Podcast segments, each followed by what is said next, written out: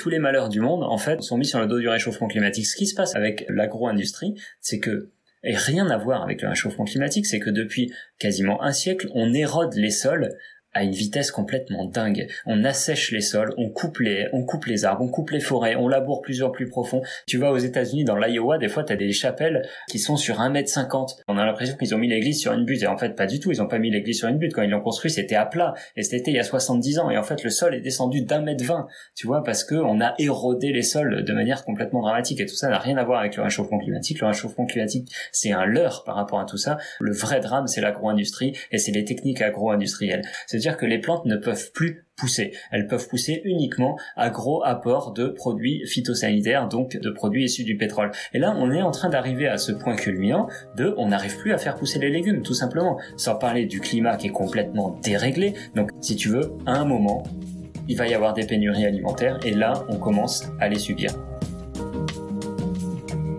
La révolution agricole fut un piège pour l'humanité. Ce n'est pas l'homme qui a domestiqué le blé, c'est le blé qui a domestiqué l'homme. Résume avec finesse Yuval Harari, l'auteur de Sapiens. Plus grave, l'agriculture a cessé d'être paysanne, locale, bénéfique. Elle est devenue mondiale, dangereuse pour l'homme et pour la planète. Monoculture et vivant savamment breveté sont les deux mamelles de ce qui est devenu une guerre contre la nature, plus qu'une alliance qui est l'autre nom de la nature, en latin, ce qui est à naître. En un siècle, les trois quarts de la biodiversité cultivée ont disparu. Mais depuis 20 ans, une poignée de lutteurs-cueilleurs commercialise des semences libres de droit, saines et librement reproductibles, en France et partout dans le monde. Cette association, vous la connaissez, elle s'appelle Cocopelli, du nom d'un dieu amérindien, un dieu semeur, malin et coquin. Cocopelli qui aurait aussi pu s'appeler Semences sans frontières. Illégale depuis sa fondation en 1999, habituée au procès, l'association a enregistré une victoire très symbolique le 11 juin 2020. Cocopelli peut désormais vendre des semences aux jardiniers amateurs. Un droit pourtant dérisoire et évident qu'il aura fallu 20 ans pour arracher. Dans le même temps, les fruits et les légumes qu'on mange n'ont pas arrêté de perdre leur valeur en nutriments. Moins de vitamines, moins d'oligo-éléments, moins de valeur nutritive. Par contre, ils ont beaucoup gagné en chimie. Et cette fois, en toute légalité, au nez et à la barbe de la population mondiale, qui en un demi-siècle a divisé par deux son budget pour se nourrir. Pour comprendre comment nous en sommes arrivés là, mais aussi pour envisager des solutions, j'ai appelé Ananda Guillet, le directeur de Cocopelli. Bonjour Ananda. Salut. Donc je t'appelle en Ariège, tu es au siège de Cocopelli qui a fêté, je crois, cette année ses 21 ans, c'est bien ça? Oui, Cocopelli a été créé en 99. Ok, on va y revenir. Ce qui m'a donné envie de vous appeler, c'est que sur toutes les radios, sur toutes les télés, en juin dernier, je crois que c'était le 11 juin, il y a eu cette nouvelle un peu fracassante que vous attendiez et que tous les gens qui sont vos sympathisants attendaient depuis si longtemps. Vous étiez enfin du bon côté de la loi. Est-ce que tu peux me résumer cette énorme nouvelle, ce gros séisme qui est tombé le 11 juin. Bon, en réalité, c'est l'issue de plus de 20 ans de combat, mais il y a eu quand même beaucoup d'épopées juridiques en fait depuis 2016, depuis la loi biodiversité autour des semences libres et reproductibles. Il y a eu des victoires suivies euh, généralement instantanément de défaites parce que le Conseil constitutionnel retoquait sans arrêt les lois qu'on arrivait à faire adopter. Et là, en effet, le 11 juin, la nouveauté, c'est que ça a réellement été inscrit dans le journal officiel des lois françaises. Euh, ça n'empêche pas que la Commission européenne s'est quand même prononcée contre et a essayé quand même de mettre des bâtons dans les roues de ce projet.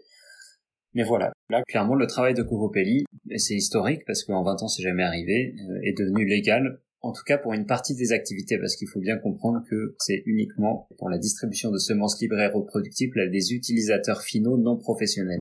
Ça veut dire que ça reste toujours illégal de vendre ces semences non inscrites au catalogue européen à des agriculteurs ou à des maraîchers, euh, par exemple.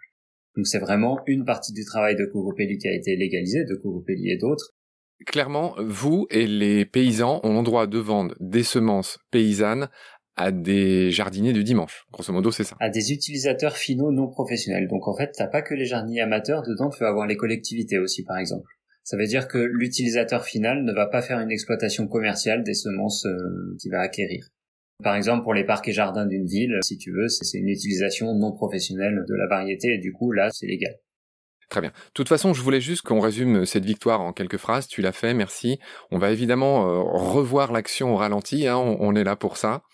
Tout d'abord, je voudrais qu'on se fasse un peu plaisir, tu vois, avant d'en venir au, vraiment au vif du sujet. Encore une fois, on va vraiment prendre le temps de comprendre euh, votre combat, d'où ça vient. Alors tout d'abord, on va faire un truc très simple. Je voudrais qu'on parle de la naissance de Cocopelli. Je voudrais que tu me dises d'où vient ce nom euh, très rigolo. Oui, c'est une divinité amérindienne. On voit sur la mascotte du logo, c'est un petit bonhomme, c'est un joueur de flûte bossu. Du coup, sa bosse, évidemment, une fausse bosse, c'est un sac de graines et il va jouer de la musique tout en semant en marchant et avec ses antennes, il va relier le champ des étoiles à la terre pour fertiliser les semences qu'il sème en se promenant. Et c'est un personnage qui est coquin, voire malin et en fait qui incarne une image de dissidence. C'est surtout pour ça qu'on a choisi cette mascotte-là. C'est vraiment le symbole de la fertilité. J'y vois un lien avec Pan, le dieu Pan de la mythologie grecque, ou Dionysos, ou que sais-je. Ce qu'il faut retenir, c'est que c'est une divinité qui symbolise la fertilité et la dissidence. C'est ce qui incarne le mieux nos actions en fait euh, quotidiennes. Très bien. Alors, aux sources de Cocopelli, euh, je continue. Euh, cette association a été fondée par ton père, si je suis bien renseigné, qui lui aussi a pris un surnom intéressant et rare. Je ne saurais pas le prononcer. Xochi. Xochi, ouais. Ouais, c'est ça. Pareil, c'est amérindien? Ouais, ça symbolise la fleur en nahual. En nahual, c'est la Mésoamérique. Enfin, oui, c'est les Aztèques. Oui. D'accord. Euh, il t'a toi-même donné un nom qui n'est pas très euh, grégorien, calendrier, franco, que sais-je. Tu t'appelles Ananda. En gros, ça vient d'où? Ça vient de l'autre continent, là. Du coup, ça vient d'Inde. De l'Inde Ouais, c'est la joie de vivre. Ça symbolise la joie de vivre. C'est le premier disciple de Bouddha. Ils n'étaient pas bouddhistes pour autant. C'est la consonance du prénom et la signification qui leur a plu. D'accord. Donc bref, tu t'appelles Ananda et j'avoue que j'ai du mal, je dois toujours réfléchir parce que il y a cet immense personnage qui fait un peu le même boulot que vous en Inde qui s'appelle Vananda. Vandana Shiva. Vandana, voilà. Alors, j'ai fait l'erreur que je fais à chaque fois, c'est-à-dire que maintenant que je connais ton prénom, j'arrête pas de vous confondre. Alors, il y a Vandana Shiva et il y a Ananda Guillet de Cocopelli. Voilà, cette différence a été faite. Donc, on a vu que, en effet, euh, Cocopelli a été fondé en 1999, le 28 avril exactement, par ton père. C'était en Ardèche, c'était pas en Ariège. Euh, combien vous avez clairement d'adhérents aujourd'hui? On vient de passer les 18 000. D'accord. Donc moi, j'en étais resté à 12 000 en 2018. Vous évoluez assez rapidement. Il faut dire que votre combat a été très popularisé par Cache Investigation sur France Télévisions, donc la célèbre émission de d'Élise Lucet, hein, qui qui t'a fait intervenir directement, euh, ce qui t'a valu pas mal d'ennuis d'ailleurs et de, je sais pas comment appeler ça, de harcèlement divers et variés. De diffamation, harcèlement. Bon après, c'est le quotidien de Cocopelli depuis 20 ans en réalité. C'est vrai que le cache investigation a donné un, coup de boost, un coup de boost médiatique. Votre serveur a explosé dans les jours qu'on suivi. c'était pas la première fois, pas la dernière. Mais oui, euh, le, le, cache investigation a donné un coup de boost au niveau de l'image et au niveau médiatique, mais après c'est surtout les différents procès que Courpelli a subis euh, au fil des années. Euh, qui nous ont fait connaître sur la scène publique par, rapport à ce combat pour la, la, préservation des ressources génétiques, des variétés libres et reproductibles. En fait, on évolue assez rapidement, comme tu dis, et c'est pas pour rien, c'est parce que vraiment il y a un réel écho auprès du, du grand public pour ce combat. Oui, c'est ce qui fait que pour l'instant, je ne suis pas un expert, mais vous résistez au rouleau compresseur de l'industrie agrochimique, ouais. c'est-à-dire qui ont vraiment les moyens. C'est que vous avez les gens avec vous, pour faire simple. Pas tous les gens, ouais. pas tous les agriculteurs, mais vous avez, on va dire, le grand public avec vous. Ouais, clairement. Clairement, c'est ce qui fait qu'on est encore là aujourd'hui, parce qu'on est un grain de sable dans une énorme machinerie agro-industrielle. Et si on est euh, souvent attaqué, enfin, on a eu des procès pour concurrence déloyale parce que non-inscription de nos semences au catalogue européen, etc. Mais en réalité, tout ça, c'est des prétextes, évidemment, parce que Cocopelli, en termes de chiffre d'affaires, si tu veux, en termes économiques, vu qu'on parle de ça quand on parle d'agro-industrie, on est totalement inexistant. Un industriel comme Bayer, notre chiffre d'affaires annuel, il va le faire en quelques minutes probablement. Parlons-en juste un détail, parce qu'on y reviendra tout à l'heure, ça fait partie de vos attaques qui vous accusent de faire du bise. Ouais. Clairement, si tu peux le dire, c'est quoi votre chiffre d'affaires, vos bénéfices? Non, en fait, je peux pas le dire parce que déjà parce qu'on n'a pas terminé le bilan et que là c'est un bilan très spécial parce qu'il y a eu le confinement et du coup il y a eu énormément de commandes. Donne-moi un ordre de grandeur par exemple de l'an dernier ou si tu peux le dire. Oui, on était euh, autour des 4 millions l'an dernier. 4 millions de quoi? De chiffre d'affaires ou de bénéfices? De chiffre d'affaires. Et c'est un chiffre qui m'intéresse pas parce que en fait, euh, enfin tout ça c'est réinjecté dans le fond. Enfin, on est une association loi 1900, hein, si tu veux. Donc euh, nous on réfléchit pas en bénéfices, euh, on réfléchit en résultats et c'est des résultats qui vont être réinjectés dans le fonctionnement associatif, dans les campagnes humanitaires, etc. Donc l'erreur des personnes qui nous attaquent en fait, qui nous diffament sur ce sujet-là, c'est de confondre Cocopelli avec une entreprise et de parler de bénéfices, de chiffre d'affaires, etc. Alors que c'est pas le projet. Alors pardonne mes questions naïves. Non non, mais c'est une très bonne question. Après en fait si je peux répondre d'ailleurs plus globalement, parce que tu vois, ça me fait plaisir parce qu'en vrai, on me pose jamais la question. Enfin, les journalistes généralement n'osent pas aborder ce sujet-là. Et c'est un sujet qui est intéressant parce que Cocopelli est 100% autonome, si tu veux. Donc en fait, nos détracteurs qui vont nous attaquer en disant Cocopelli c'est du green business, c'est du bio business, etc. vont par contre euh, aller idolâtrer certaines associations qui vont être 100% financées soit par des fondations privées, soit par des fonds publics, etc. Ce qui garantit à ces associations absolument pas d'autonomie. Cocopelli, si on peut se placer en fait au niveau politique, au niveau militant, euh, à peu près bah, où on veut, en fait, c'est le conseil d'administration de Cocopelli qui décide des combats et des postures de Cocopelli politique et c'est tout en fait. C'est que le conseil d'administration parce qu'on est 100% autonome et que ce green business entre guillemets qu'on fait sur le site internet sur les salons etc et eh ben nous permet d'être 100% autonome dans notre fonctionnement. Et on a zéro euro qui viennent d'ailleurs que de la distribution de semences livrées aux productibles ça nous permet d'être sur toute la planète voilà d'avoir des campagnes de solidarité etc si tu veux, ça c'est une attaque qui pèse pas très lourd en tout cas pour nous. Je continue avec mes questions naïves. Pardonne-moi par avance ces questions naïves, mais je voudrais juste finir de comprendre. Hmm c'est une association certes, mais vous n'êtes pas bénévole. Vous êtes tous payés par Cocopelli. On est tous salariés. Vous êtes combien d'employés? En permanent, on est 30, 35 euh, je crois. D'accord, donc vous êtes 35 salariés de Cocopelli. Ok, bon, voilà. C'est clair, c'est net? Je tique sur la réponse parce que tu sais, on a une très très forte saisonnalité. Et du coup, voilà, on est en basse saison euh, pour Cocopelli. Sur la production, on est en haute saison, mais sur la distribution, on est en basse saison. Et en haute saison, donc euh, entre février et mai, euh, on va aller cette année, on est allé jusqu'à plus de 70 personnes. Mais c'est sur un, très court laps de temps, si tu veux. C'est pour ça c'est un peu dur de répondre à cette question parce que ça bouge tout le temps. D'accord, mais tu as bien expliqué euh, cette nuance. La transition est toute trouvée vers ma question suivante. J'essaye d'aller du général au particulier pour ceux qui nous écoutent. Que fait Cocopelli? Je comprends que vous ne faites pas que vendre des semences.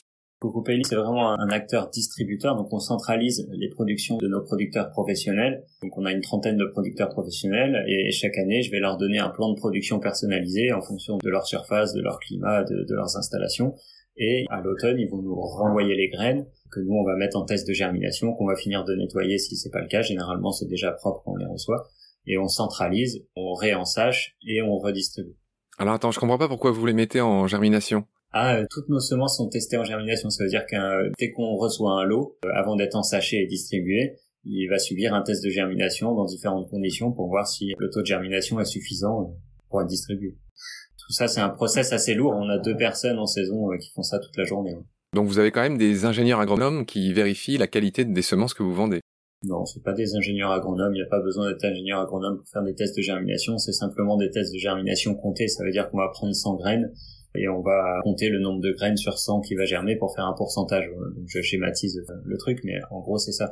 Si on n'atteint pas la qualité suffisante, ça va repartir à l'atelier de tri, et on a une personne qui va retrier le lot jusqu'à ce qu'on ait le bon taux de germination. Si on y arrive, si on n'y arrive pas, et ben c'est un lot qui est éliminé euh, de la circulation. C'est pas des ingénieurs agronomes qui vont se charger de ça. D'accord, d'accord. Je comprends mieux comment vous fonctionnez. Je me dis, c'est encore peut-être un raisonnement naïf, hein, mais je pense que ma naïveté est ma meilleure arme. Euh, enfin, arme, c'est pas le mot, mais euh, ma meilleure posture. Effectivement, vous vendez des semences, c'est quand même important, c'est pas rien, mais vous n'avez pas de vérification, euh, on va dire sanitaire. Alors, ne le prends pas mal, mais comment tu justifies ça? Ça, tu vois, c'est une question que les journalistes osent poser, donc j'ai l'habitude d'y répondre. Non. Alors, est-ce à dire que les questions que les journalistes osent poser, tu les aimes pas? Non, non, c'est pas que je l'aime pas, c'est qu'en fait, pour moi, c'est le sujet sur lequel on essaye sans arrêt de nous attaquer, en fait. Euh. Ah, mais moi, c'est juste une question. Hein. Non, non, non, non, mais euh, c'est d'ailleurs une très bonne question, surtout à l'heure actuelle, si tu veux. Mais en fait, nous, on fonctionne sur les retours clients qu'on a tout simplement. Pour nous, c'est pas justifié de mettre en place des énormes batteries de tests pour des lots qui sont très petits, si tu veux. On a 2500 euh, variétés. Euh, sur ces 2500 variétés, des fois, on a trois ou quatre lots différents par variété. Donc euh, tu fais la multiplication et tu vois à peu près le nombre de lots de semences qu'on va traiter chaque année. Pour certaines tomates, c'est des lots de 400, 500 grammes si tu veux. Donc en fait, faire tout le processus de test sanitaire, pour nous, ça vaut pas le coup dans le sens où, euh, où déjà les graines sont très peu porteuses de maladies, contrairement à ce qu'on dit. Alors sur les tomates, il va y avoir quelques euh, maladies crypto, etc. Mais qu'est-ce que tu appelles une maladie crypto? Ne perds pas le fil de ce que tu allais dire. Juste maladie crypto, ça veut dire quoi? C'est des maladies en fait qui vont se transmettre avec la semence. Mais c'est des maladies génétiques. Ce qui m'intéresse, c'est que c'est génétique ou pas? C'est pas génétique en fait. C'est pas génétique, c'est porté par la semence elle-même, physiquement sur la semence. D'accord, ok. C'est très importante nuance. Voilà, donc ça, ça, va se transmettre via la semence, mais c'est pas une dégénérescence génétique, si tu veux, ça n'a rien à voir. D'accord. Voilà. Moi, c'est des processus que je juge euh, absolument nécessaires pour l'agro-industrie, parce que l'agro-industrie va traiter des énormes lots de semences dans des conditions sanitaires totalement déplorables, contrairement à ce qu'ils vont affirmer. Et d'ailleurs, l'année dernière, pour prendre l'exemple de la tomate, alors je sais même plus le nom de une maladie qui a ravagé une bonne partie euh, des cultures de tomates en Angleterre, en Israël, c'est arrivé en France, en Bretagne, etc. Euh, et en fait, on s'appuie là-dessus pour dire, bah vous voyez, il faut quand même tester la, la, la qualité sanitaire des semences et euh, il y a un risque chez les jardiniers amateurs, etc., etc. Tout le tintouin habituel, mais sauf que là, clairement, c'est des risques qui viennent de l'industrie en fait. Et du coup, c'est l'industrie de par les monocultures. Alors, je suis désolé, je me perds un tout petit peu, mais il y a quand même un fil. C'est que c'est les monocultures qui sont génératrices de maladies, qui sont génératrices, enfin voilà, de, de tous les travers de l'agriculture. En fait, la manière dont cultivent les producteurs de cocopelli, c'est généralement en polyculture, c'est avec énormément de diversité dans les jardins. Voilà, c'est des conditions agroécologiques, on ne génère pas de maladies dans ces conditions-là, on les génère dans des conditions de monoculture.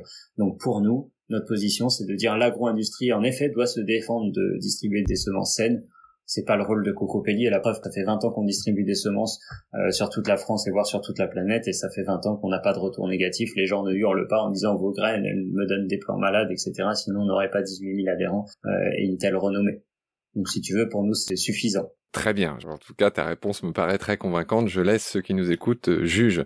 J'ai lu en me renseignant pour préparer l'émission qu'il y avait un truc important qui avait été créé en France en 1932 un catalogue officiel des espèces et variétés végétales. C'est peut-être l'ancêtre du GNIS. C'est ça, et ça a été confié au GNIS par la suite, en fait. Alors rappelle ce que c'est le GNIS. Le groupement national interprofessionnel des semenciers. Vos grands ennemis. C'est ça, ça veut dire c'est ce qui regroupe tous les acteurs euh, agro-industriels. Alors eux se défendent de représenter euh, les 85 euh, ou je sais plus combien de PME productrices de semences en France. Mais, bah, évidemment, c'est il y a 4-5 grands groupes là-dedans qui, qui tirent les ficelles de partout. Comment s'appellent ces grands groupes? Oh, bah, en France, on va avoir l'Imagrin, on va avoir on va voir les, les, filiales françaises de Bayer, de Monsanto, Dupont, de Nemours, etc. Enfin, tous les copains, quoi. D'accord. Donc à l'échelle mondiale, hein, les trois énormes représentants de l'industrie agrochimique, on les cite au passage. C'est Monsanto, tout le monde a entendu parler d'eux. Qui est le vilain petit canard, hein, d'ailleurs. Je le précise tout le temps quand on parle de Monsanto, c'est le, drapeau rouge qu'on agite euh, devant les masses pour planquer les vrais dangereux qu'il y a derrière. Donc est-ce que les vrais dangereux, c'est Syngenta ou Dupont ah bah, Pioneer? Oui, Bayer, Bayer. Hein. C'est Bayer est un des pires, évidemment. Bayer qui a racheté Monsanto. Oui, voilà. Il y a deux, trois ans, voilà. C'est ce que j'allais dire. Monsanto fait partie de Bayer. C'est ça. Bayer, tu sais, ça fait partie de, à l'époque d'Iggy Farben, Bayer, c'est, il produisait le Zyklon B déjà et il produisait déjà les premiers gaz de combat qu'on balançait sur les barbus. Euh. Certes. Voilà. Du coup, pour te donner une petite idée, euh, on... mais tu me permettras de penser que cet argument ne me paraît pas bon. C'est un excellent argument en fait. Tu sais, je vais t'expliquer. Non, parce que c'est trop vieux. Justement. T'imagines bien que on peut pas juger une, une, grosse boîte comme ça, si, même si, elle est diabolique. En fait, euh, ce qu'il faut comprendre, pourquoi est-ce que je parle de ça systématiquement d'ailleurs, c'est que en fait, il faut comprendre la genèse de l'entreprise. Quand on étudie vraiment la genèse de l'entreprise, on comprend que en fait c'est un industriel de combat, c'est un industriel guerrier en fait. Et le modèle agricole euh, qui a été mis en place par ces industriels, que ce soit Ige Farben, Bayer, etc. En fait, c'est un modèle qui est calqué sur la guerre. Ça veut dire qu'on va faire la guerre aux mauvaises herbes, on va faire la guerre aux insectes, on va faire la guerre aux haies. En fait, on détruit. En fait, on est en guerre contre la nature. On mène une vraie bataille contre la nature pour pouvoir faire survivre euh, des champs de colza, de tournesol, de maïs, euh, le bétail, etc. Donc en fait, c'est pas anodin, si tu veux, que Bayer ait commencé avec des usines euh, de synthétisation de l'ammoniac pour les bombes, avec les gaz de combat, etc. Toutes ces usines ont été recyclées instantanément après-guerre en usines de gaz de combat, mais pour les cultures, pour les insectes ou pour les mauvaises herbes, en usines euh, d'engrais pour, euh, pour les usines d'ammoniac de synthèse qui servaient pour les bombes. Ces usines-là ont été remplacées par des usines d'engrais. D'ailleurs, toutes ces industries en Allemagne, c'est les seules qui n'ont pas été bombardées par les Américains lors de la libération, si tu veux, c'est pas anodin. C'est pas anodin du tout. C'est pas du tout trop vieux. À l'échelle de l'agriculture et à l'échelle de ce qui se passe sur la planète, c'était avant-hier hein, la Seconde Guerre mondiale. Donc, il faut juger Bayer sur ce passé-là parce qu'en en fait, c'est la genèse de l'entreprise. J'insiste. Et il mène une agriculture de guerre, une agriculture qui est calquée sur les gaz de combat et sur le, D'accord. J'ai compris ta nuance et, et, comment dire. Ce que je disais, c'était juste que les dirigeants actuels de Bayer n'ont peut-être pas le même passé ni la même culture que ceux de l'époque. En revanche, je comprends à quel point tu viens de très bien l'expliquer, c'est important de comprendre d'où vient cette entreprise. Ah je, reviens pas là-dessus, je, mm. je, te donne toute la raison. Mais c'était juste, ça me paraît pas euh, honnête intellectuellement et puis voilà, c'est pas grave si on n'est pas d'accord de, de, de partir du principe que cette boîte a toujours eu les mêmes lignes directrices, les mêmes dirigeants qui ont la même idéologie. Je pense que ça, ça a dû changer. Même si malheureusement le, résultat est toujours très criminel contre la planète. Hein, ça, j'en dis qu'on vient pas. Mais tu as très bien expliqué. Je pense que euh, t'inquiète pas là-dessus. Ouais, ouais, ça Du coup, j'ai perdu le fil. Je sais plus de quoi en parler, mais. je t'avais branché sur le fait qu'en 1932... Ah oui, oui, voilà, le catalogue. J'essayais de refaire un peu l'historique. Donc l'historique, tu viens de le faire, hein, à ton corps défendant. Bah, pas totalement, en fait, parce que le catalogue, ce qu'il faut comprendre, voilà, c'est que en sortie de Seconde Guerre, après l'exode rural, etc., on a perdu une bonne partie de la paysannerie. Entre la Première et la Seconde Guerre mondiale, on a perdu une bonne partie de la paysannerie, mais que ce soit en France ou même en Allemagne, en Pologne, etc. Et en fait, pour le cas de la France, vu qu'on parle de la France, il fallait relancer, si tu veux, d'une manière ou d'une autre, l'agriculture pour pouvoir nourrir tous ces gens qui sont allés s'entasser en ville, tout simplement. Et en fait, l'industrie est venue euh, combler ce vide. Si on va être un peu parano, on peut même dire que le vide a été créé pour qu'il soit comblé, mais en tout cas, l'industrie est venue combler ce vide en disant, mais nous, on a la solution pour nourrir plus, en fait, et pour produire plus, pour pouvoir nourrir les masses qui sont allées s'entasser dans les villes.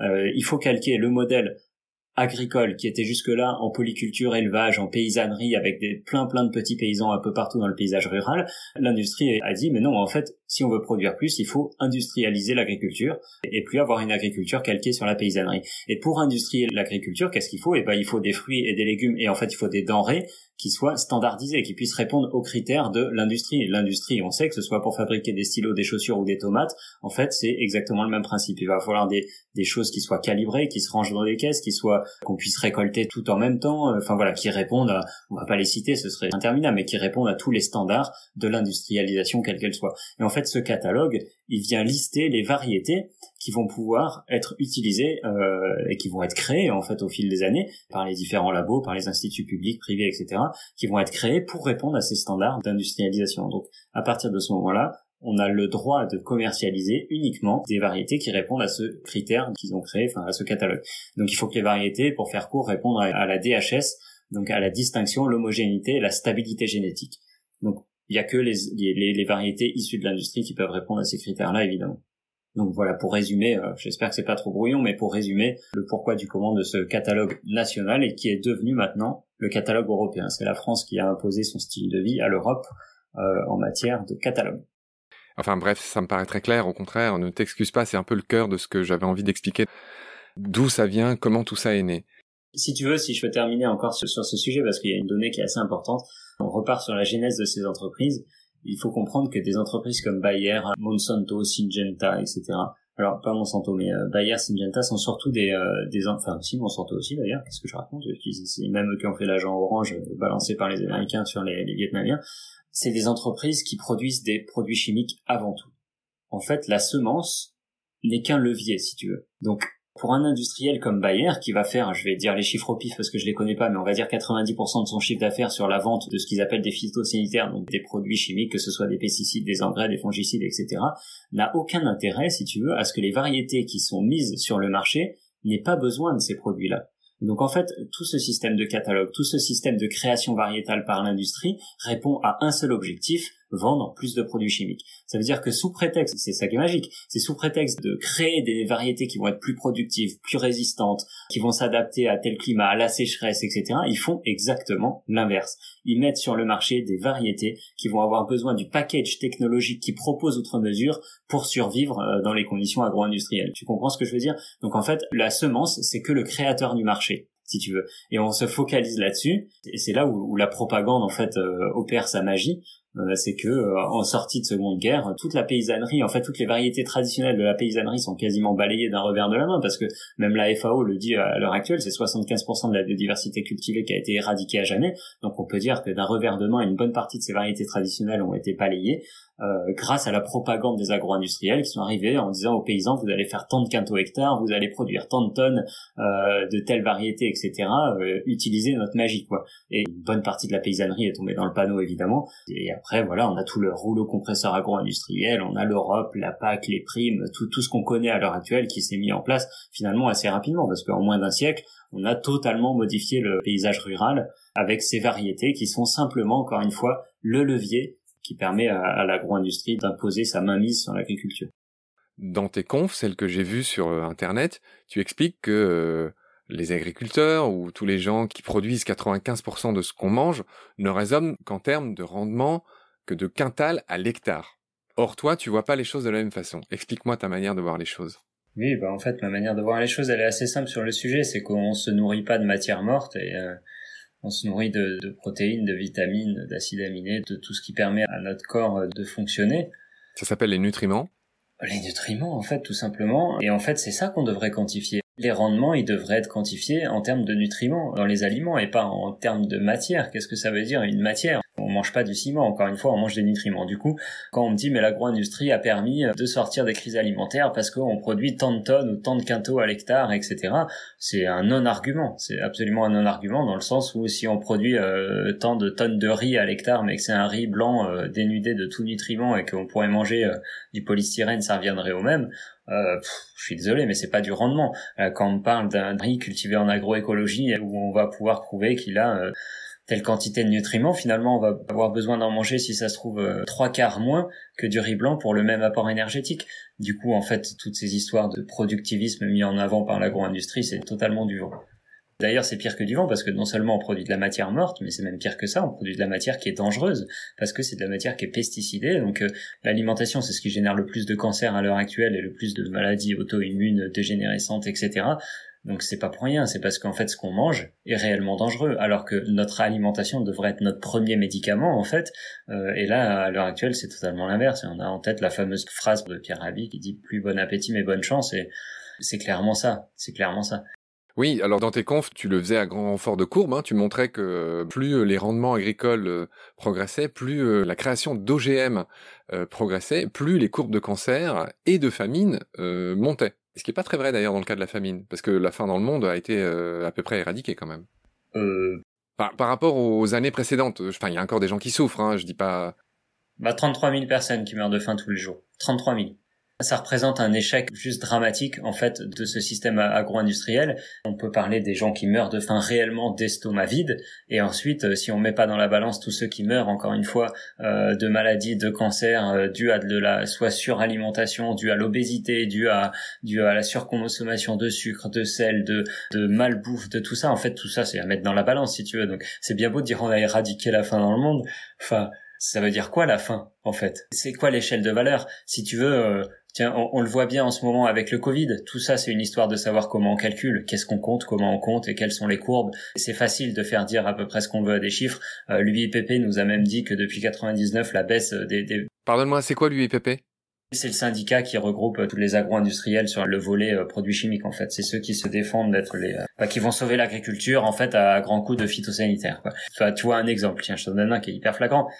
Eux, ils vont dire que depuis 99, on utilise de moins en moins de pesticides grâce à l'agriculture raisonnée. D'ailleurs, l'agriculture raisonnée, je fais une petite parenthèse, si on parle d'agriculture raisonnée aujourd'hui, c'est un aveu qui nous dit que l'agriculture était en fait irraisonnée avant. bon, ça c'est une petite parenthèse, alors qu'on nous a jamais dit que l'agriculture était irraisonnée. Mais si on fait de l'agriculture raisonnée, c'est qu'à un moment elle a été non raisonnable en tout cas. Donc l'UIPP va nous dire depuis 99, le tonnage en fait de molécules actives va baisser. Donc voilà, on est de plus en plus écolo, on utilise de moins en moins de produits chimiques. Sauf que les molécules sont 3 ou 400 ou 500 fois plus concentrées, si tu veux. Donc oui, ok, le tonnage global il baisse, mais par contre, c'est des molécules qui sont 100 fois plus dangereuses. Donc, enfin, encore une fois, on fait dire à peu près ce qu'on veut à n'importe quel chiffre. Donc la faim dans le monde, elle a ni été éradiquée par l'agro-industrie, ni éradiquée par les OGM, bien au contraire. Et il suffit de regarder autour de soi pour s'en rendre compte. Et c'est que le début. Hein. Là, on va vers des famines alimentaires. Si tu veux mon avis, le prochain gros gros dossier, c'est les pénuries alimentaires. Et là, on parle aussi des pays occidentaux. Hein. Sur quoi tu te bases pour dire ça? Là, il y a plein d'articles qui commencent à vraiment sortir sur les pénuries alimentaires. En fait, en fonçant à 300 km heure vers un mur, à un moment, euh, indéniablement, on va taper le mur, quoi. Et en fait, là, ce qui est en train d'arriver, c'est qu'on est en train de taper le mur. Si tu veux, je te parlais de Monsanto euh, en tant que drapeau rouge. Et eh ben, il y a, y a, un autre drapeau rouge, si tu veux, qu'on affiche en permanence en ce moment, c'est le réchauffement climatique. On affiche ce drapeau rouge devant tout le monde en disant ça brûle, ça brûle, ça brûle, euh, et tous les malheurs du monde, en fait, sont mis sur le dos du réchauffement climatique. Ce qui se passe avec l'agro-industrie, c'est que et rien à voir avec le réchauffement climatique, c'est que depuis quasiment un siècle, on érode les sols à une vitesse complètement dingue. On assèche les sols, on coupe les, on coupe les arbres, on coupe les forêts, on laboure plusieurs plus profond. Tu vas aux États-Unis, dans l'Iowa, des fois, t'as des chapelles qui sont sur 1m50. Tu elles sont construites sur des buttes et on a l'impression qu'ils ont mis l'église sur une butte. Et en fait, pas du tout. Ils ont pas mis l'église sur une butte. Quand ils l'ont construit, c'était à plat. Et c'était il y a 70 ans. Et en fait, le sol est descendu d'un mètre vingt. Tu vois, parce que on a érodé les sols de manière complètement dramatique. Et tout ça n'a rien à voir avec le réchauffement climatique. Le réchauffement climatique, c'est un leurre par rapport à tout ça.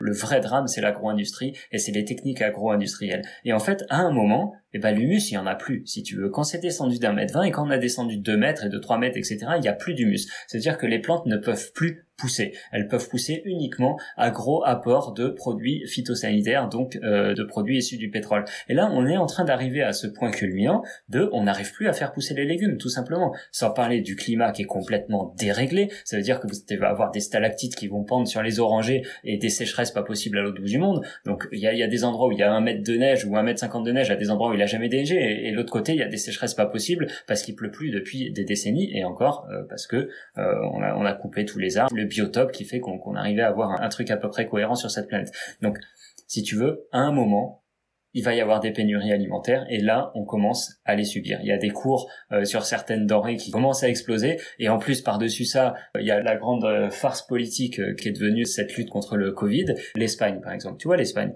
quand tu vas acheter tes tomates bio à la Biocop, une énorme partie à la Biocop, je devrais pas dire Biocop mais à n'importe quel magasin bio en fait, t'as 90% de ces productions qui sont issues d'Almeria, donc des mers de, de, serres, tu sais, tu, tu regardes sur Google, t'as des serres énormes là, et bah tout ça, c'est t'as aussi de la production bio là-bas, et euh, l'Italie et l'Espagne sont énormément producteurs. L'Espagne, par exemple, il y a un doc d'ailleurs qui a été fait qui est vachement intéressant là-dessus, sur les conditions de travail dans les exploitations bio en Espagne, ne fonctionne qu'avec de la main d'œuvre péruvienne.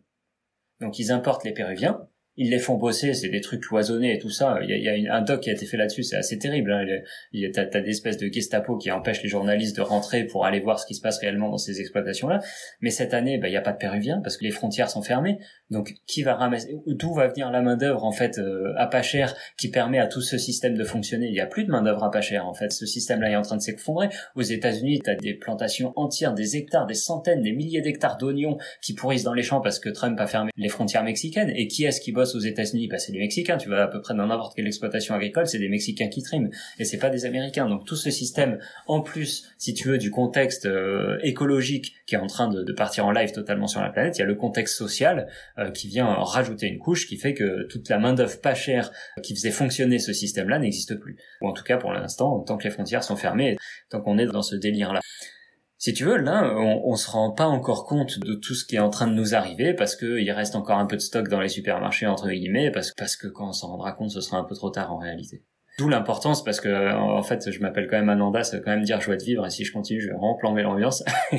D'où l'importance de créer plein de micro-fermes et, de relocaliser la production. En fait s'il y a une solution vraiment et, et Coco Pelli œuvre à ça à son échelle en distribuant les semences qui sont le socle de cette nouvelle agriculture qui doit voir le jour aujourd'hui si on veut sauver l'humanité. Hein, parce que sauver la planète c'est un terme beaucoup trop prétentieux pour moi. La planète se sauvera toute seule. S'il y a quelque chose à sauver c'est l'humanité. Le reste s'en sortira très bien.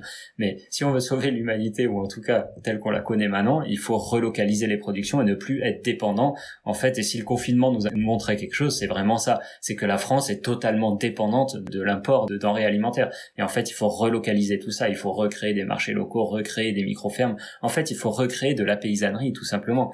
Et pardon pour les véganes, mais il faut recréer de la paysannerie en polyculture élevage, parce que sans ça, on s'en sortira jamais.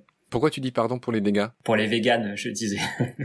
Pardon pour les véganes, pardon. Ah oui, parce que les véganes nous sautent tout le temps à la gorge quand on parle de polyculture élevage, parce que dans l'élevage, il y a des animaux évidemment, mais en fait, euh, bah d'ailleurs, le véganisme n'existe pas, mais ça, c'est une petite parenthèse, parce que quand tu manges une carotte, il y a 99% de chances pour qu'elle ait poussé dans du fumier, et du coup, là, le concept ne marche plus du tout. Oui, d'accord, ok. Alors ça, c'est un autre débat, on va essayer de... de... Non, c'est un grand débat, mais par contre, en fait, les micro-fermes en polyculture élevage, et qui ne peuvent que se faire à base de semences libres de droits et reproductibles, parce que c'est des semences, en fait, qui vont avoir un réservoir génétique énorme, en fait, ces variétés-là, elles, elles vont, contrairement aux hybrides F1, qui, ça, ça te fera peut-être une transition vers les hybrides F1, mais contrairement aux hybrides F1 qui vont avoir des résistantes dites verticales, donc qui vont être, entre guillemets, monogènes, qui vont aller s'adapter à telle condition, mais pas une autre, qui vont résister à telle maladie, mais pas une autre, les euh, variétés libres et reproductibles, elles ont un réservoir génétique en éventail, donc elles vont avoir tout un tas d'informations dans lesquelles elles vont aller puiser pour s'adapter à tel ou tel terroir. Donc en fait, relocaliser l'agriculture, ben, il faut commencer par euh, recommencer à utiliser des variétés libres et reproductibles qui, vont tout à offrir vraiment en, termes de diversité génétique. Dis donc, Ananda, t'es en train de me couper toutes mes questions sous le pied là. Ah, je suis désolé, j'ai un quart d'heure que je parle plus. non, non, je plaisante. je plaisante. Je pensais faire un truc très progressif, très historique, très chronologique, mais toi, tout de suite, tu as pardonne-moi du mot, sodomiser le débat avec, avec tes thèses bah, que je partage évidemment. Donc bon, pourquoi pas. Hein. Ok, tu as prononcé un mot tout à l'heure que euh, moi-même je connais pas bien, euh, les gens qui nous écoutent non plus, je pense. Tu parlais des hybrides F1. En essayant de rester pédago et à la portée de ceux qui sont pas forcément acquis à toutes ces thèses et qui sont pas des experts, euh, explique-moi effectivement dans quelle mesure, en France, 95% des fruits et des légumes qu'on mange, même les bio, sont ce que tu as appelé des hybrides F1. Je voudrais que tu fasses œuvre de pédagogie, que tu m'expliques qu'est-ce que ça veut dire. Ça veut dire que même le bio est produit euh, grâce à des méthodes euh, agrochimiques?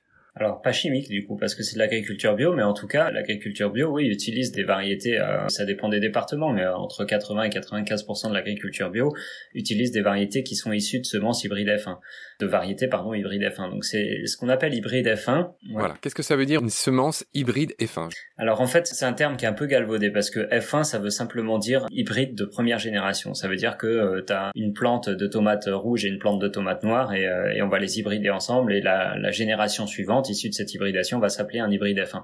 Donc pour le terme euh, strictement botanique. Mais par contre ce qu'on appelle dans Excuse-moi la question naïve, pourquoi F? Pourquoi pas G ou X ou T? C'est pour le latin, c'est pour fille. C'est la fille en fait. Je sais même plus le terme exact, hein. de la descendance quoi. D'accord. Ah ok. Ouais voilà. C'est en latin, alors je dis peut-être une connerie là, mais il faudrait vérifier. Filiation en tout cas. Ouais. Oui, c'est peut-être ça. D'accord. Ok. Je suis hyper pas scolaire euh, en vrai. Mais du moment qu'on reste compréhensible, c'est pas grave. Hein, L'école et les diplômes, on s'en fout. Enfin, moi, ce qui m'intéresse, c'est tes arguments. Voilà. Du coup, c'est vraiment pour l'aspect descendance. Cette hybride de, de, première génération, donc hybride F1, euh, généralement présente euh, énormément de caractères hétérogènes en fait. Et, au fil des sélections, on va faire euh, une sélection F2, F3, F4, F5 jusqu'à ce qu'on ait une variété qui soit stable. Donc ça, c'est pour la, la, sélection, on va dire normale, que même nos producteurs, certains de nos producteurs pratiquent pour créer des nouvelles variétés, mais qui sont pas des variétés dégénérescentes ou stériles, donc qui créent pour le domaine public. Et dans le grand public, ce qu'on appelle hybride F1, en fait, il faudrait compléter le terme par hybride F1 euh, dégénérescent ou stérile. Ça veut dire que l'objectif des agro-industriels, ça a été de dire on a un problème majeur, les semences, la nature en fait, enfin les végétaux se reproduisent gratuitement. Alors ça, c'est un drame pas possible parce que, enfin, tu t'imagines, voilà, demain t'es un industriel qui produit des stylos et imagine tes stylos, et eh ben ils vont se reproduire gratuitement sur ton bureau euh, d'utilisateur. Donc pour l'industriel producteur de stylos, c'est évidemment absolument pas lucratif. Non seulement ça, mais c'est un blasphème total euh, dans une société mercantile.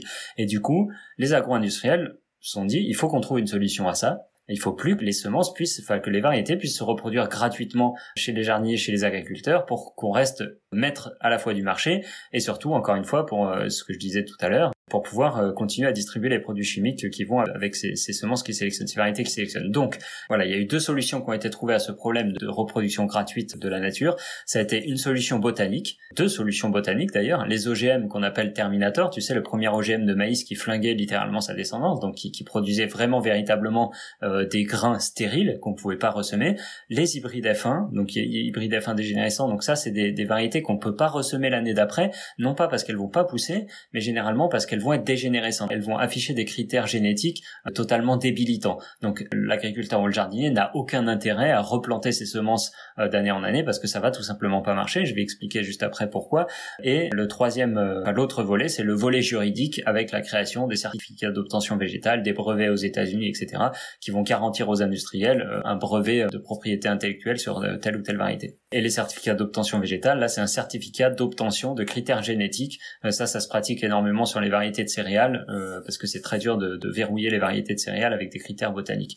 Donc, les hybrides F1, pour revenir euh, aux hybrides F1, en fait, c'est assez simple la manière dont c'est créé. On appauvrit le réservoir génétique de deux, de deux parents. Par exemple, on va prendre une tomate verte et une tomate noire, et on va reproduire pendant X générations ces deux tomates séparément en les reproduisant de manière consanguine entre guillemets, c'est pas vraiment le terme qu'on emploie pour les végétaux, mais ça, ça permet de comprendre. Donc on va appauvrir terriblement le réservoir génétique de ces deux parents, mais dans une direction bien précise. Par exemple, la tomate verte, on va essayer de garder son critère de résistance à la sécheresse, et donc on va appauvrir le réservoir génétique jusqu'à arriver à avoir quasiment plus que ce critère d'intéressant sur la variété. Et la tomate noire, on va garder sa couleur, par exemple. Ok? Et au bout d'un moment, on va croiser ces deux variétés et là on va avoir une explosion de gènes. En fait, deux parents qui ont un réservoir génétique très très pauvre vont croiser. On va avoir ce que les, scientifiques appellent l'hétérosis, la vigueur hybride. Donc d'un coup, on va avoir une explosion de gènes sur ces deux critères précédemment sélectionnés. On va avoir une tomate noire hyper résistante à la sécheresse. Ok? Et là, les producteurs sont contents, c'est homogène, les fruits sont calibrés, etc. Mais dès l'année suivante, en fait, la variété va se rappeler euh, son réservoir génétique complètement débile et les tomates vont plus du tout être noires, elles vont devenir de toutes les couleurs, ou alors pas de tomates du tout, ou alors ça va produire que des fleurs et pas de feuilles, ou alors que des feuilles et pas de fleurs, les variétés vont rester naines, etc. Enfin, on va retomber sur un réservoir génétique totalement débilitant. Du coup, c'est intéressant uniquement sur la première génération, et les générations suivantes sont dégénérescentes.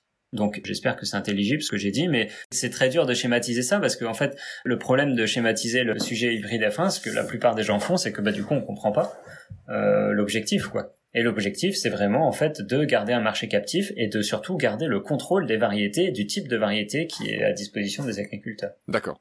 En tout cas, je pense que tu as bien expliqué c'était quoi un hybride F1 et surtout l'intérêt qu'il y avait de, les faire. Donc tu confirmes ce chiffre en France, bio, pas bio, euh, bon an, mal an, euh, entre 80 et 95% de ce qu'on mange vient de semences euh, justement agrochimiques. Ah oui, c'est même pire que ça. Les melons, par exemple, il y a une poignée de melons inscrites au catalogue européen. Je crois qu'en mangeant un melon bio, il y a une chance sur deux pour que ça provienne d'une des filiales de Monsanto euh, en création de melons. Quelles sont tes sources? Le catalogue européen, en fait, c'est facile. Tu vas sur le site du catalogue européen, tu tapes melon, tu regardes les obtenteurs et tu verras. Très bien. Je voudrais qu'on parle un peu de chiffres et de plein de choses dont on n'a pas parlé encore. Tu parlais d'Europe à l'instant. La France a fait un petit pas vers les semences libres et, reproductibles. C'était le 11 juin dernier. Ça y est, mm. euh, les paysans ont le droit de vendre des semences comme celles que vous vendez, c'est-à-dire libres et reproductibles, à des particuliers. C'est bien ça, non Oui, oui, en résumé, c'est ça. Voilà. Mais il semblerait que l'Europe ne soit pas euh, d'accord avec ça et que la France euh, soit un peu en avance ou en tout cas euh, pas tout à fait d'accord avec l'Europe et que elle se soit faite rappeler à l'ordre par l'Europe. Est-ce que tu peux nous expliquer? Non, rappeler à l'ordre, il y a un avis circonstancié qui a été émis par l'Europe, qui est même pas du tout explicite. En fait, ils ont demandé un statu quo jusqu'au 25 septembre 2020. Il y a un truc que je piche pas, c'est que moi, qui suis un citoyen lambda, j'avais l'impression que l'Europe était un tout petit peu... Que l'Europe servait à quelque chose? Ne sois pas mauvaise langue, enfin, Lambda, t'étais, t'es vraiment mauvaise langue pour tout. Alors, j'avais quand même l'impression que l'Europe était un peu plus écolo que chacun des pays et que la France en particulier. Et là, sur ce coup-là, je comprends pas le positionnement.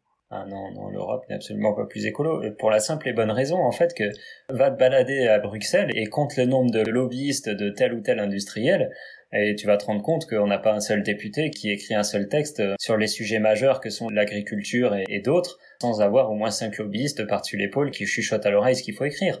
Donc euh, je parle pas de corruption là, je parle d'archi-corruption. il, y a le niveau de corruption à l'Europe et il est, il est suffit de regarder, bah tu parlais des caches investigations, suffit de regarder cache investigation bah, sur le tabac par exemple d'Élise Lucet ou sur les semences parce que là, là elle met en avant la corruption euh, de manière assez claire. Enfin, en fait, L'Europe est corrompue, mais jusqu'à un niveau, euh, un niveau totalement aberrant. Et là, on se rend compte, euh, on a un exemple de plus, quoi. Le mec, si tu veux, qui a écrit La vie circonstanciée, il sait même pas ce qu'il a écrit, il sait pas de quoi il parle, il sait même pas ce que c'est une semence, si tu veux. Donc il a écrit euh, non, on n'est pas d'accord. En gros, ça, tient en deux lignes, je crois, le truc sur un sujet tellement majeur, ils, ils prennent même pas la peine de développer. et puis un point c'est tout. Donc si tu veux, enfin, après, oui, je suis rabat-joie, comme tu dis. Moi, très personnellement, et maintenant j'ai fait hurler les véganes, je peux en faire hurler d'autres, euh, j'ai jamais voté de ma vie. Je crois pas du tout en ce système-là. Ce système démocratique, il est déliquescent au possible, si tu veux. Et en fait, Cocopelli n'a pas attendu euh, d'avoir des niches de légalité pour fonctionner. Ça fait 20 ans qu'on fonctionne dans l'illégalité. Alors aujourd'hui, tant mieux, euh, on a une petite brèche qui s'est ouverte dans la loi française pour nous permettre de faire une partie de notre activité légalement. Je m'en réjouis, mais ça change pas mon quotidien ça change pas mon quotidien parce que de toute façon Cocopelli agit sur le terrain légalement ou illégalement. Et on n'attend rien de l'Europe et on n'attend rien de la France et on n'attend rien de personne. On fait le travail un point c'est tout. Parce que de toute manière on fait un pas en avant deux pas en arrière. C'est qu'à un moment si tu veux ils sont obligés de lâcher du lest. Parce que tu trouveras personne dans la rue, tu vas pas trouver une seule personne qui va te dire ah bah si, moi je veux manger des pesticides, moi je veux manger mon petit OGM à midi et puis ce soir aussi tant qu'à faire. Donc ça ça existe plus si tu veux. Donc l'opinion publique est assez euh, unanime sur le fait qu'on en a marre de mourir de cancer, on en a marre d'être obèse, on en a marre de manger n'importe quoi, enfin on en a marre quoi. Du coup, l'agro-industrie n'a pas le vent en poupe, donc de temps en temps ils sont obligés de lâcher du lest et de dire ah bah si regardez les jardiniers amateurs ont le droit d'utiliser ces semences légalement. Mais c'est bien si tu veux, c'est un premier pas pourquoi pas, mais c'est pas les jardiniers amateurs qui produisent, c'est les agriculteurs ta démonstration, en tout cas ce que tu penses est parfaitement clair. J'ai lu que les maraîchers, les producteurs avaient peur, enfin qu'ils avaient envie d'utiliser vos semences, mais qu'ils avaient peur. Explique-moi pourquoi. Là, je sais même pas quoi dire parce qu'en fait, les maraîchers, c'est une énorme, c'est ça toute la magie de la propagande, c'est qu'en fait, les maraîchers ont le droit, si tu veux, c'est nous qui avons pas le droit de leur vendre des semences, mais eux, une fois qu'ils les ont entre guillemets, ils ont le droit d'utiliser ces semences pour vendre des légumes derrière. Tout ce qu'ils ont pas le droit de faire, c'est revendre des semences ou des plants.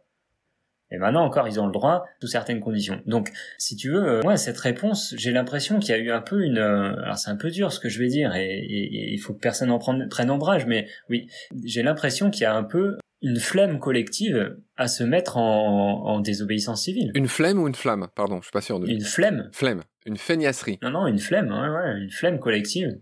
Une feignasserie, pas jusque-là, mais si tu veux, il n'y a pas alors il n'y a pas que ça, il y a aussi les conditions de maraîchage, enfin les conditions ouais qui sont dures. Enfin si tu veux, il y a, être maraîcher bio en France par exemple, c'est un métier qui est super dur. Il y a énormément de concurrence. Enfin on gagne mal sa vie pour énormément d'heures de travail, etc. Donc en fait tout est bon à prendre si tu veux pour améliorer ses conditions de vie, ses conditions de culture, etc. Et les hybrides sont venus répondre un peu à, à ce critère-là.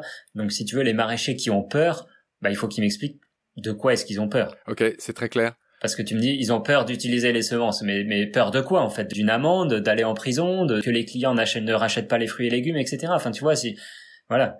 On a bien compris. J'enchaîne. Tu parlais de lobbying tout à l'heure. Alors ça, c'est un truc que j'ai vu dans pas mal d'autres émissions avec d'autres interlocuteurs sur d'autres sujets, mais qui, moi, mon truc, c'est les animaux, les êtres vivants en général.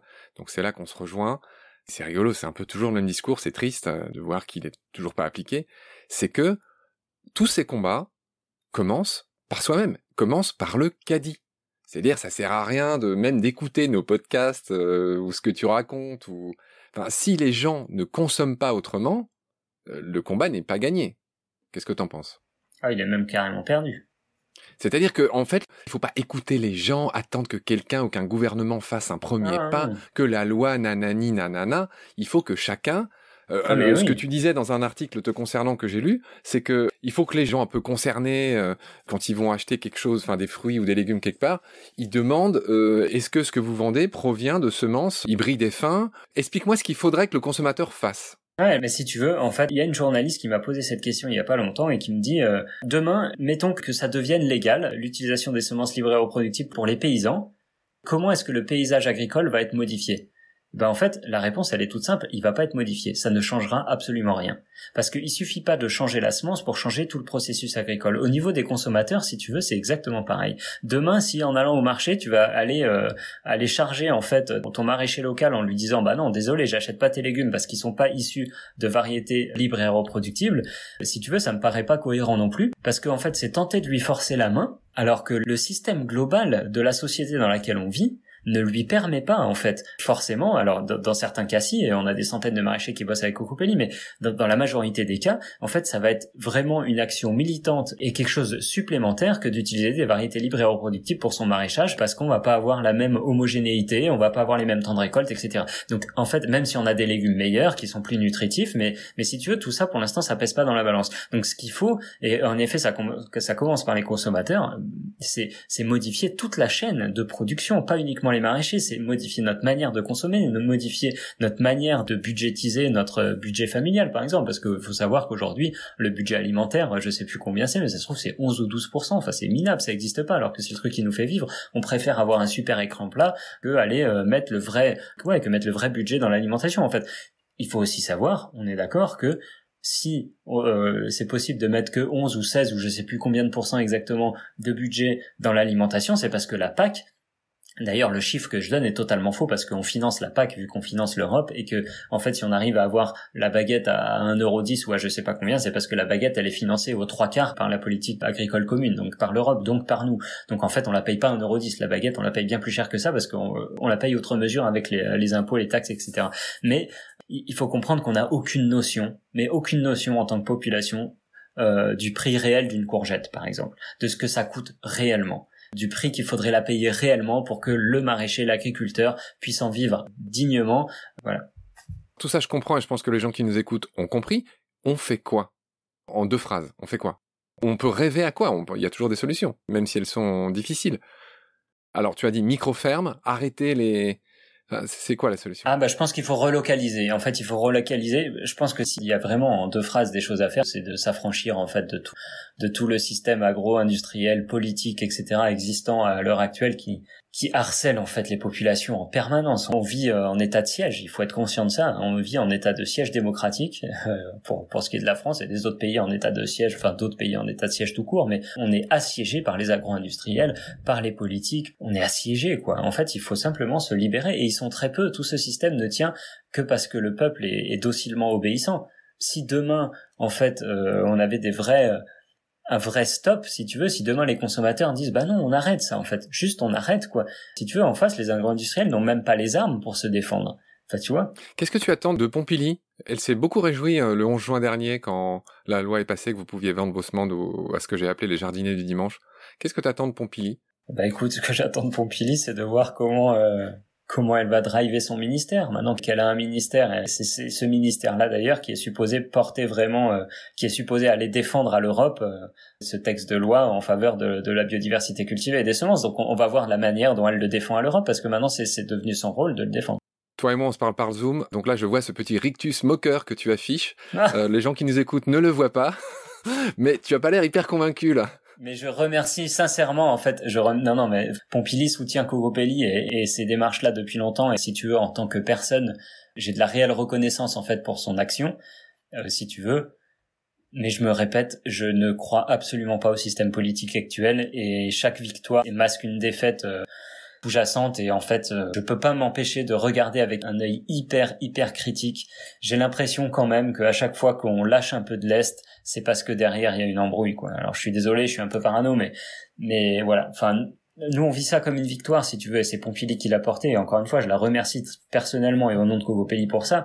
Qu'est-ce que t'entends par porter C'était son combat? Oui, c'est elle qui a défendu euh, la proposition de loi, c'est elle qui l'a réintroduite si tu veux. D'accord. Du coup, c'est vraiment grâce à elle que, que, cette loi a été inscrite le, le, 11 juin dernier dans le journal officiel des lois françaises. Donc, elle a, elle a vraiment amené une vraie pierre à l'édifice à ce niveau-là. Encore une fois, il faut voir jusqu'où euh, jusqu'où c'est une vraie victoire. Voilà. Je, je, je suis pas pessimiste, juste j'attends de voir. Voilà on a été déçus depuis 2016 au moins trois fois, si tu veux, au moins pas par Pompili, hein, mais au moins trois fois. tout le monde a crié, on a gagné, et en fait euh, derrière on avait perdu. Et, sauf que c'est contre-productif parce que les gens se disent ah bah non quand même il y a une justice en France, vous voyez bien, alors que non, euh, globalement rien n'a changé depuis 20 ans. Très bien. J'ai vu que tu avais rencontré Ernst Zürcher. J'essaye de le prononcer euh, à la Suisse. Je crois qu'il est suisse, suisse germanophone, enfin suisse allemand, enfin bref. Mm. en trois phrases, vous avez parlé de quoi? Ah, on n'en a pas parlé. C'est moi qui l'ai écouté. Oui. J'avoue que... Non mais lui, en, fait voilà, lui défend une notion intéressante. J'aurais aimé qu'on en parle. Il a écrit un bouquin très très lu euh, qui s'appelle Les arbres entre visible et invisible. Hein, euh, J'ai consacré euh, une émission. En gros, cette rencontre entre l'arbre et la forêt, bah voilà, il est là le cœur de la biodiversité. Enfin, tu vas difficilement pouvoir m'expliquer ça en trois phrases, mais c'est ça le modèle. Non, non, surtout que j'ai pas du tout les connaissances d'Ernst et, je serais incapable de retranscrire euh, de manière correcte en fait tout son travail. Mais en fait, ce monsieur est passionnant et en fait, euh, bah oui, clairement, euh, ce qu'il met en avant, c'est vraiment la symbiose en fait entre les arbres, les plantes, le mycélium, les champignons. Enfin, tout est interconnecté et en fait, ce que ce qu'on détruit vraiment avec l'agro-industrie, c'est ça. Et ce que l'agro-industrie n'a pas voulu comprendre, ou en tout cas ce que l'agriculture a totalement abandonné, c'est cette symbiose en fait entre l'agriculture et la nature. En fait, l'agriculture, c'est pas un combat. On, lutte pas contre la nature quand on fait de l'agriculture. Au contraire, on travaille avec elle. C'est pour ça que la monoculture est une aberration. Pourquoi est-ce que tu penses qu'on a besoin de descendre un champ de soja de 1000 hectares contre les insectes? Mais parce que les insectes sont simplement le bras armé de la nature qui va éradiquer une tumeur. En fait, tout simplement, un champ de soja de 1000 hectares n'a rien à faire là dans aucun schéma naturel, la monoculture existe. La monoculture, c'est que l'homme qui l'a créé et l'agro-industrie qui a créé la monoculture. Sinon, ça n'existe pas dans la nature. Donc en fait, euh, voilà, on a besoin de défendre ces monocultures parce qu'elles sont pas, euh, elles sont pas naturelles. Elles ne fonctionnent pas en synergie. Elles ne fonctionnent pas en symbiose avec le, les biotopes environnants. Donc en fait, ce qu'il faut recréer, voilà, tu me parlais de, qu'est-ce qu'on peut faire. Bah, ce qu'on peut faire, c'est ça, c'est recréer petit à petit, en fait, et le plus vite possible d'ailleurs, des systèmes polyculture, des systèmes de polyculture. En fait, on devrait attribuer des budgets énormes en tant qu'État, si tu veux, on devrait attribuer des budgets énormes aux agriculteurs pour leur permettre de faire correctement leur travail. Et, surtout, s'il y a un truc qu'il faut arrêter de faire d'ailleurs aussi, euh, c'est cracher euh, à la figure des agriculteurs, euh, qui font généralement de leur mieux aussi, même s'ils utilisent du Roundup, même s'ils ont 1000 vaches dans un hangar et que c'est scandaleux et que leurs pratiques, si tu veux, sont totalement abominables, ce sont aussi les premières victimes d'un système, en fait, qui pousse tous les acteurs de système à se mettre dans des positions complètement dramatiques. Et en fait, plutôt que de leur cracher à la figure, il faut les aider à changer de paradigme, en fait, à réinventer l'agriculture de demain et à leur montrer que oui, on peut vivre euh, sur 2 euh, hectares euh, peut-être mieux qu'avec 500 hectares, avec moins de mécanisation. Voilà, parce que un paysan à l'heure actuelle, c'est plus un paysan, c'est un exploitant agricole. Il n'a pas le temps de descendre de son tracteur pour aller euh, toucher l'humus et, le sentir et voir euh, voir la fertilité du sol et aller compter les oiseaux dans la haie qui vont en fait aller manger les ravageurs qui ravagent son maïs, etc. En fait, toute cette synergie, tout ce qui fait qu'un paysan est un paysan, en fait, les agriculteurs, les exploitants agricoles n'ont plus du tout de temps à consacrer à ce vrai métier de paysan. Parce que, voilà, le contexte. Très bien. Très bien. Là, je suis désolé, je m'étale. T'as vu, quand t'appuies sur le bouton, je parle. Non, non, non, non, mais... je t'adore. La mort dans l'âme, euh, bah voilà, je t'annonce que le temps qui nous est imparti euh, s'achève. On va en refaire hein, une, autre fois. Écoute, si t'as des retours des auditeurs, on pourra refaire un épisode à base de retours d'auditeurs, y a pas de souci je bois tes paroles. Euh, je me dis qu'il y a mille choses. Là, en fait, je me dis qu'on a beaucoup parlé de la théorie, et enfin pas de la théorie, mais de la situation. Et je pense qu'on pourrait consacrer beaucoup de temps aux questions des gens, et on va en parler euh, hors antenne entre guillemets, euh, voir ce qu'on peut faire ensemble. Ok. Je voudrais juste finir sur une note un peu différente et un peu plus égocentrée, voire narcissique. C'est la question traditionnelle que je pose à tous ceux que j'interviewe, celles et ceux. mon podcast s'appelle Baleine sous gravillon. Je voudrais savoir ce que tu penses de ce titre, ce que ça évoque chez toi, et si ça n'évoque rien, euh, ce n'est pas grave du tout, mais je te pose la question. Ah, ça, ça évoque beaucoup, c'est une expression que j'emploie sans arrêt d'ailleurs, et que j'emploie beaucoup en conférence, parce que euh, baleine sous gravillon, c'est... Dans ton cas, je me dis que tu devrais utiliser, c'est l'arbre qui cache la forêt, c'est plus euh, semencier, c'est plus... ouais, mais je, je l'utilise aussi, mais c'est moins parlant, si tu veux, parce que parce que l'arbre qui cache la forêt, si tu te décales un peu, tu la vois la forêt, quoi la baleine sous le gravillon, tu peux tourner autour de toutes les manières que tu veux. Si tu le vois pas, c'est vraiment que t'as pas envie de le voir, quoi, parce que tu... Euh, et, et, clairement, euh, je, trouve qu'on est vraiment au niveau écologique, si tu veux, euh, on est vraiment dans cette situation où on a une énorme baleine sous un gravillon et tout le monde a les yeux rivés sur le gravillon en se disant, voilà, avec ses petites œillères personnelles et je pense que vraiment, euh, vraiment, si demain il y a quelque chose à faire, c'est oser regarder la baleine droit dans les yeux et dire bon, ok, la baleine elle est là et, qu'est-ce qu'on en fait quoi? Qu'est-ce qu'on en fait? Et, sans sans essayer de se masquer derrière euh, derrière des, des utopies euh, irréalisables. D'ailleurs. Je pensais pas terminer aussi bien l'émission. Là, c'est bien. Moi, je suis très content. En fait, ta réponse est très belle. Je plaisante. Je bois tes paroles. Hein. Je partage le même constat. Je te remercie infiniment de tout le temps que tu m'as accordé, de ta patience, avec plaisir, de tes explications très pédago. Il y aura certainement une revoyure. T'as raison. Il faut qu'on travaille sur un format moins général et peut-être, je sais pas, on, va voir. Mais moi, j'ai très envie qu'on se reparle de ça. En attendant, euh, bah, je vous remercie pour tout ce que vous faites. Tu vois, je cultive, euh, je vais pas te faire rire, mais je pourrais te montrer ce que je fais pousser sur mon pauvre balcon à Paris. J'essaye, hein, j'ai récupéré des semences bio, euh, euh, je sais pas si elles ont transité par vous, mais de tomates, enfin c'est terrifiant, j'ai cinq tomates qui se battent en duel sur mon balcon. Bref, voilà, je te remercie, je vous remercie en tant qu'assos, et j'espère vous rencontrer un jour en vrai. Avec plaisir, ouais. Et, euh, et voilà, je te dis à bientôt et au revoir. Ça marche, à bientôt, merci à toi.